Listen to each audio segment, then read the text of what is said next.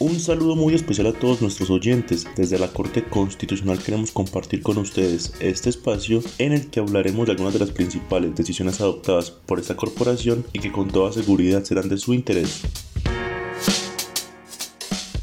En este capítulo les explicaremos la decisión de la Corte de declarar inconstitucional la penalización de la asistencia médica al suicidio cuando el paciente que padezca intenso sufrimiento así lo solicite de forma libre e informada. Esta fue la situación.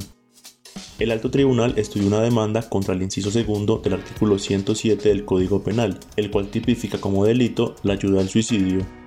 El demandante señaló que la norma desconoce el principio de solidaridad, la dignidad humana y los derechos fundamentales a la vida y muerte digna y el libre desarrollo de la personalidad de quienes padecen un intenso sufrimiento físico o psíquico proveniente de lesión corporal o enfermedad grave e incurable.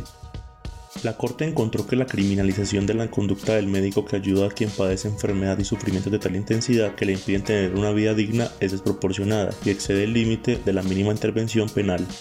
Por esto se concluyó que el suicidio médicamente asistido es un medio para llevar a cabo una muerte digna y su persecución penal afecta los derechos a la vida digna y a la autonomía personal.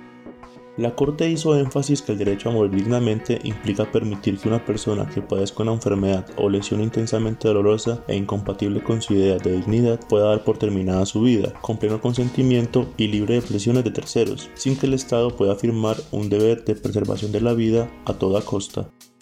¿Cuál fue la decisión? El fallo explicó que no se incurre en el delito de ayuda al suicidio cuando lo realice un médico con el consentimiento libre, consciente e informado, previo o posterior al diagnóstico del paciente, siempre que padezca un intenso sufrimiento físico o psíquico proveniente de lesión corporal o enfermedad grave e incurable. Para quienes quieran ampliar información sobre esta decisión, la sentencia de la C-164 del 2022 y el ponente es el magistrado Antonio José Lizarazo Campo. La pueden encontrar en la página web www.corteconstitucional.gov.co. Nos seguiremos escuchando en este que espacio. Recuerden que la Corte Constitucional protege los derechos fundamentales de todos los colombianos y trabaja por la construcción de una sociedad con justicia y equidad. Hasta pronto.